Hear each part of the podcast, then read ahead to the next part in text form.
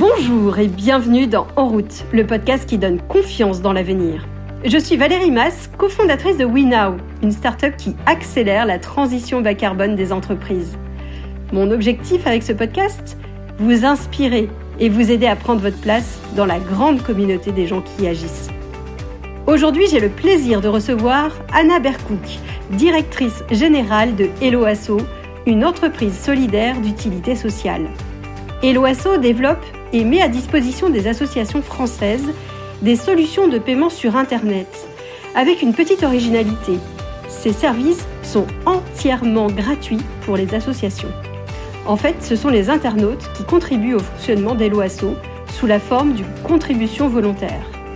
Avec Anna, nous allons parler de la générosité des Français, de transparence et de sincérité, de l'importance de prendre les marches d'escalier les unes après les autres. Cela vous intrigue? Vous êtes prêts à changer votre vision du monde? Alors, en route Bonjour Anna. Bonjour. Merci beaucoup d'avoir accepté cette interview. Alors, pour commencer, j'ai vu que votre parcours était euh, très orienté euh, économie sociale et solidaire. Qu'est-ce qui vous a fait tomber dedans entre guillemets? Est-ce qu'il y a eu un déclic à un moment donné qui euh, est-ce que vous, vous, sauriez redire le moment qui a généré cette envie d'aller plutôt dans dans ce secteur d'activité?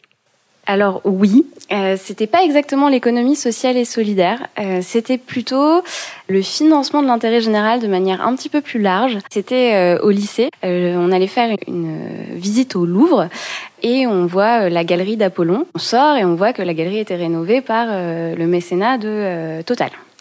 Et je me dis, euh, tiens, mais pourquoi il y a Total ici, euh, etc. Et ce que je comprends, c'est que pour financer en fait, euh, donc l'intérêt général de manière très large, et là en l'occurrence c'était la culture, mais ça vaut pour les causes sociales, les causes environnementales, etc. En fait, la question évidemment du financement, c'est le nerf de la guerre. Donc en fait, c'est vraiment cette expérience-là qui a provoqué un peu un déclic chez moi. Donc là, j'étais au lycée. Par la suite, j'ai fait un mémoire sur le mécénat d'entreprise en particulier, et j'ai commencé du coup ma carrière chez Amical, qui est euh, en fait l'organisme qui euh, euh, développe le mécénat d'entreprise en France. Oui, derrière, c'était cette question de comment financer l'intérêt général.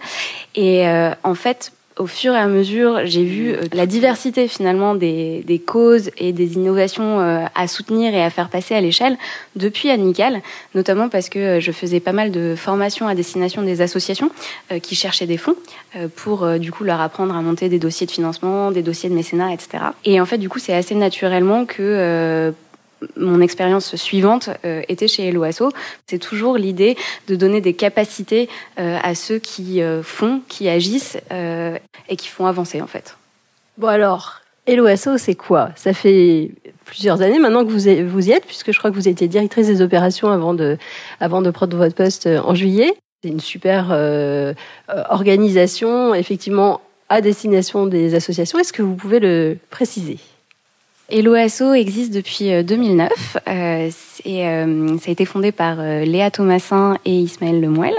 Eloasso, c'est en fait une solution de paiement qui permet aux associations de recevoir des paiements en ligne sur Internet. Donc ça, c'est vraiment notre cœur de métier. la spécificité, c'est qu'on est entièrement dédié aux associations et au secteur associatif. Et la grande, grande spécificité, c'est qu'on a un modèle économique un petit peu particulier euh, qui, en fait, permet que ce soit une solution qui soit entièrement gratuite pour les associations parce qu'on se finance sur une contribution volontaire qu'on propose aux personnes qui viennent faire un paiement euh, à l'association. Et en fait, ce fonctionnement, ça permet que 100% des fonds euh, aillent bien dans la poche de l'association. Et alors, je trouve ça absolument formidable. Ça veut dire que euh, les, les, simplement les dons permettent de financer à la fois les frais, à la fois les, les coûts de fonctionnement de l'OSO et ses 70 salariés. En moyenne, combien de personnes, lorsqu'ils payent, donnent sur, le, sur la plateforme? En général, c'est une personne sur deux qui laisse une contribution volontaire euh, supplémentaire. Et en fait, plus on est transparent, plus les gens comprennent à quoi va servir euh, leur don, et plus les gens laissent. Donc en fait, on explique très clairement que Eloasso est une euh, ESUS, donc une entreprise solidaire d'utilité sociale, que c'est notre modèle économique, qu'on est entièrement financé par cette action. Et en fait, plus on l'explique, plus les gens sont à même de donner. Je pense qu'il y a aussi une prise de conscience des coûts cachés, de ce que c'est que en fait aujourd'hui euh, le financement, euh, les plateformes, les modèles économiques et que la transparence euh, c'est quelque chose qui est de plus en plus plébiscité et que les gens comprennent de, de mieux en mieux et cherchent de, de plus en plus. Et ensuite les associations, ben évidemment pour elles c'est aussi les premières qui sont les, les ambassadrices de ce modèle puisqu'elles bénéficient d'un outil gratuit euh, grâce à cette opération. Après, du coup, c'est euh, ça fonctionne parce qu'on a aujourd'hui 130 euh, 000 associations sur la plateforme. C'est un modèle économique qui nécessite évidemment beaucoup de flux pour qu'il puisse être rentable. Ce que vous disiez me, sur la transparence m'interpelle beaucoup en, en, me disant effectivement, est-ce que c'est le fléchage spécifique en fait de ce que vous faites vers une cause euh, particulière qui permet cet élan euh, de générosité ou est-ce que c'est parce que vous expliquez bien? Est-ce que c'est le côté euh, je sais complètement comment fonctionne l'OSO et j'adhère au principe mais c'est pas grave, je sais pas forcément ce qu'ils vont en faire derrière mais j'adhère au principe ou est-ce que c'est parce que je flèche vers des associations et en plus c'est une association que je soutiens puisque je suis membre qui, qui me plaît? Je dirais que euh, c'est un, enfin, c'est un petit peu des deux. Euh, je pense qu'il y en a qui vont être sensibles au modèle euh, Eloasso et d'autres qui vont être sensibles au fait que Eloasso est gratuit pour l'association pour laquelle ils sont en train de faire une action. Après, c'est sûr que pour nous, il y a un vrai enjeu que les gens comprennent notre modèle économique pour qu'ils pour qu'ils continuent à vivre et qu'ils continuent à permettre aux associations de, de, de bénéficier d'outils et d'accompagnement gratuits. Euh, parce que c'est vrai que ce que ce que j'ai pas dit jusqu'ici, c'est que pour nous, c'est très important euh, la partie euh, plateforme et outils. Après, on, on, sait très pertinemment qu'il faut aussi offrir l'accompagnement qui va avec. on est très très engagé dans la transition numérique du secteur associatif. On a très très intérêt nous à ce que notre modèle économique soit très bien compris pour pouvoir continuer à offrir gratuitement tout cet accompagnement aussi. Et alors justement, euh, parce que donc vous bénéficiez pas de subventions pour cette activité, c'est quoi les, les, mots qui en fait embarquent derrière la personne en se disant bah oui, je vais le faire? Parce qu'il y a Wikipédia qui fait régulièrement par exemple des bandeaux disant bah vous savez on fonctionne de manière euh, bénévole donc ça nous enfin ça nous aiderait si vous faisiez des dons. Et j'ai eu plutôt moi des, des, des lectures enfin disant que le don est était plus difficile en France euh, ces derniers temps. Alors peut-être pas sur toutes les plateformes, mais c'est ça qui est intéressant chez vous, c'est plutôt en hausse. Donc c'est vrai que peut-être c'est la manière dont vous le présentez qui est aussi intéressante. Alors c'est vrai que nous, euh, euh, je dirais l'avantage par rapport à Wikipédia, c'est qu'on est, euh, dans une démarche où la personne sort sa carte bancaire. Donc en fait, elle l'a déjà en main ou en tête, donc c'est plus facile de passer à l'action, là où sur Wikipédia, on consomme un service et c'est différent de sortir sa carte bancaire. Là, la personne est déjà dans une action de faire une transaction financière, donc en fait, je, pense que c'est aussi ça qui facilite la démarche. Et après, dans l'explication et sur la façon dont on on insiste beaucoup sur euh, le label ESUS, euh, entreprise solidaire d'utilité sociale, qui pour nous est vraiment un phénomène important parce que ça, ça casse les frontières traditionnelles entre des entreprises SAS euh, à but purement lucratif et des associations à but purement non lucratif. Et nous, on, on, se reconnaît vraiment en fait dans ce modèle hybride c'est-à-dire euh, à la fois en capacité d'être une entreprise rentable et en même temps euh, d'avoir euh, le plus grand impact social et la plus grande utilité sociale possible.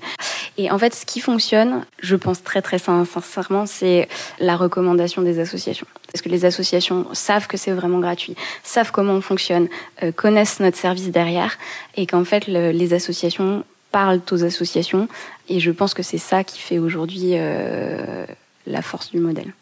Oui, parce que ma question suivante, c'était est-ce que vous pensez que ce modèle euh, peut se répliquer dans plein d'autres euh, secteurs? C'est-à-dire se dire, est-ce qu'un restaurateur, par exemple, pourrait fonctionner sur du don en se disant, ben voilà, je fais une prestation de service, les, je, fais manger les gens. Est-ce que demain, je pourrais euh, attendre finalement que les personnes me rémunèrent directement? Est-ce que demain, on peut se dire que travailler pour l'écologie, par exemple, pourrait être rémunéré sur du don? Je pense que la notion de prix libre fait beaucoup euh, de chemin qui est c'est pas encore largement répandu mais on le voit de plus en plus. Je pense que sincèrement oui cette notion de prix libre elle peut elle a euh, elle peut être plus largement poussée euh, en France.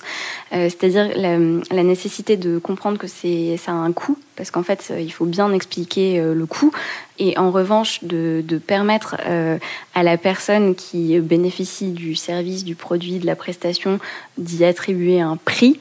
Je dirais que ça, c'est quelque chose qu'on peut travailler plus, oui, un prix libre. Mais ça veut dire effectivement comprendre la valeur ajoutée du service, être hyper transparent et sincère aussi dans cette euh, envie de euh, d'avancer. Donc il y, a, toute une partie du marketing euh, des entreprises qui est peut-être à revoir si les entreprises voulaient aller dans cette démarche-là. Oui, c'est une démarche d'ouverture. Hein. C'est sûr qu'il faut de la transparence et il faut beaucoup de pédagogie. Après, ce qui fonctionne encore une fois aujourd'hui avec Eloasso, c'est parce qu'on a énormément de flux. Donc en fait, euh, c'est vrai que c'est euh, c'est ce qui nous permet en tout cas de ne pas euh, nous lever tous les matins en nous demandant comment on va terminer la journée. Aujourd'hui, on a un modèle économique qui, qui voilà, on a énormément d'associations. Donc je, je pense qu'effectivement, il faut faut quand même bien travailler la projection et la capacité à y arriver avant de se lancer. mais j'ai envie de croire que c'est possible parce que en 2009, quand on, quand Léa Thomasin et Ismaël Lemouel parlaient de ça, tout le monde leur disait que c'était pas possible. Euh, et aujourd'hui, on y est, euh, dix ans plus tard, et ça fonctionne. Donc, euh, j'ai envie de dire que qu'on a encore énormément de choses à inventer. Aujourd'hui, euh, vous êtes à la tête d'une entreprise de l'ESS, enfin de, de l'ESUS. Vous avez certainement une vision un peu de ce que vous aimeriez que d'autres euh, fassent ou, ou, vous rejoignent, ou peut-être une vision même de euh, ce que devrait être un peu l'avenir de l'entreprise. Alors, quelque chose qui me tient à cœur et que je souligne un petit peu, c'est de casser les murs euh, c'est-à-dire de créer euh, plus de ponts de synergie et qu'on soit plus euh, cantonné à des SAS qui font du profit et des associations qui font du caritatif. Je pense qu'en fait, on a besoin de toutes les énergies, on a besoin de toutes les bonnes volontés et que en fait, les modèles hybrides, les modèles qui sont en capacité d'avoir de l'impact, en fait, c'est-à-dire de chercher de la rentabilité, pas pour la rentabilité, mais pour avoir plus d'impact quand on cherche un impact positif ou un impact social, euh, bah, je pense que ça fait avancer les choses dans le bon sens. Donc euh, je dirais, euh, il y a évidemment tout un travail à faire du côté des entreprises traditionnelles, mais ça je pense que bon, elles sont en route, plus ou moins à leur rythme. Je pense que la, la prise de conscience de l'attente de la part des citoyens est là. Donc maintenant, enfin, moi je vois la différence avec quand j'ai commencé dans le mécénat il y a, il y a 10 ans. Hein, c'est sûr que, enfin, c'était c'était beaucoup plus confidentiel que ça n'est aujourd'hui. Toutes ces questions-là, euh, euh, les questions de, la RSE et de, euh, bah, c'était un chargé de RSE. Maintenant, c'est un directeur RSE qui est très bien placé dans le board des entreprises. Quoi. La, la fonction a pris, a pris du galon. Donc, je dirais que c'est en route, euh, que ça euh, mérite d'être accompagné, que ça mérite d'être challengé, que ça mérite encore une fois de casser des silos, de casser des ponts, que euh, voilà que les grandes entreprises s'inspirent, s'associent avec d'autres initiatives, et inversement parce que je pense qu'on a tous à apprendre aussi de ce qui fonctionne dans les grandes entreprises. Encore une fois, dans la hum, perspective de faire passer à l'échelle et d'augmenter en tout cas l'impact positif qu'on a envie d'avoir. Donc je dirais casser les silos et travailler plus ensemble. Je pense que ça c'est hyper intéressant parce qu'effectivement beaucoup d'entreprises fonctionnent euh, sur leur marché avec des concurrents en face et donc euh, ont plutôt tendance à vouloir se battre contre plutôt que travailler avec. Donc j'aime beaucoup cette euh, philosophie.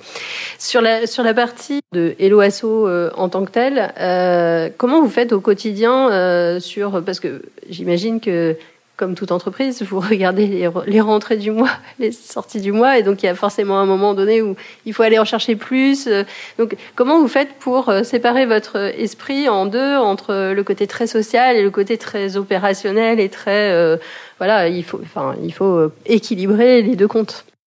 Justement, on travaille à ne à l'associer plutôt que le dissocier. Euh, parce qu'en fait, euh, effectivement, ça crée une, dissonance cognitive, c'est-à-dire euh, c'est compliqué et chaque, chez chacun d'entre nous hein, de se dire, ok, est-ce que je le fais pour l'association, est-ce que je le fais pour Hello Asso? Et en fait, on travaille tous les jours à réconcilier ça, au contraire, et de se dire que bah, plus Hello Asso grandit, plus LOSO est pérenne, euh, plus LOSO euh, accompagne d'associations, bah, plus on a un impact positif dont on est complètement euh, persuadé. En fait, ça me fait penser aux travaux que font les entreprises aujourd'hui sur leur raison d'être. C'est parce que votre raison d'être, qui est un peu le terme galvaudé aujourd'hui, mais c'est votre raison d'être est très forte que justement vous pouvez poser ce constat et, cette réconciliation. Qu'effectivement, il est très clair pour chacune des personnes qui travaillent chez l'OASO de pourquoi on est là. À la fois nos outils et notre accompagnement bénéficient au plus d'associations possibles. Et donc en fait, euh, en étant persuadé de la nécessité de le faire, chacun à son échelle et quel que soit son métier euh, chez LOASO, va travailler dans ce sens-là. Alors, euh, en revenant euh, sur vous, est-ce que vous avez eu le sentiment qu'il y a besoin de clés nécessaires particulières pour passer à l'action? Vous, êtes quand même très profondément engagé quasiment depuis le début de votre vie professionnelle. Est-ce qu'il y a un état d'esprit à cultiver? Est-ce qu'il y a des choses particulières que vous pourriez identifier? Je pense qu'en fait, on peut. Enfin, c'est euh, un état d'esprit de faire bouger les lignes ou de faire bouger les choses, euh, quelle que soit la place où on est. Euh, et ça, j'y crois assez fortement. Je pense qu'en fait, ça passe par la hum, conviction qu'on peut avoir un impact. Du coup, c'est ce qui facilite le passage à l'action parce qu'en fait, on regarde la première marche et pas le haut de l'escalier. Ça permet de se dire, bah voilà, même dans mon travail là, euh, est-ce que je peux faire quelque chose pour que, je sais pas, mon service aille mieux, que mes collègues aillent mieux? Est-ce que je peux faire bouger les choses dans mon quotidien, à mon échelle, et quelle que soit, euh, cette chose?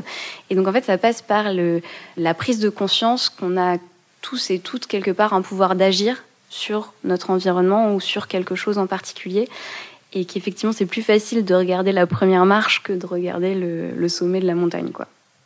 Effectivement, il y a beaucoup de gens qui ont l'impression que leur action est qu'une goutte d'eau euh, dans l'océan. Donc, soit on regarde l'océan, soit on regarde la goutte. Et effectivement, cette première marche, je pense que c'est une, une, bonne, une bonne approche de se dire ben, je fais au moins déjà quelque chose et, et je fais avancer. Quelle est votre plus grande fierté? D'avoir la chance, euh, d'avoir la confiance de cette équipe d'avoir euh, eu la confiance des cofondateurs de Helloasso et d'avoir la confiance des 130 000 associations euh, derrière nous. Donc je dirais que ma plus grande fierté, c'est cette confiance.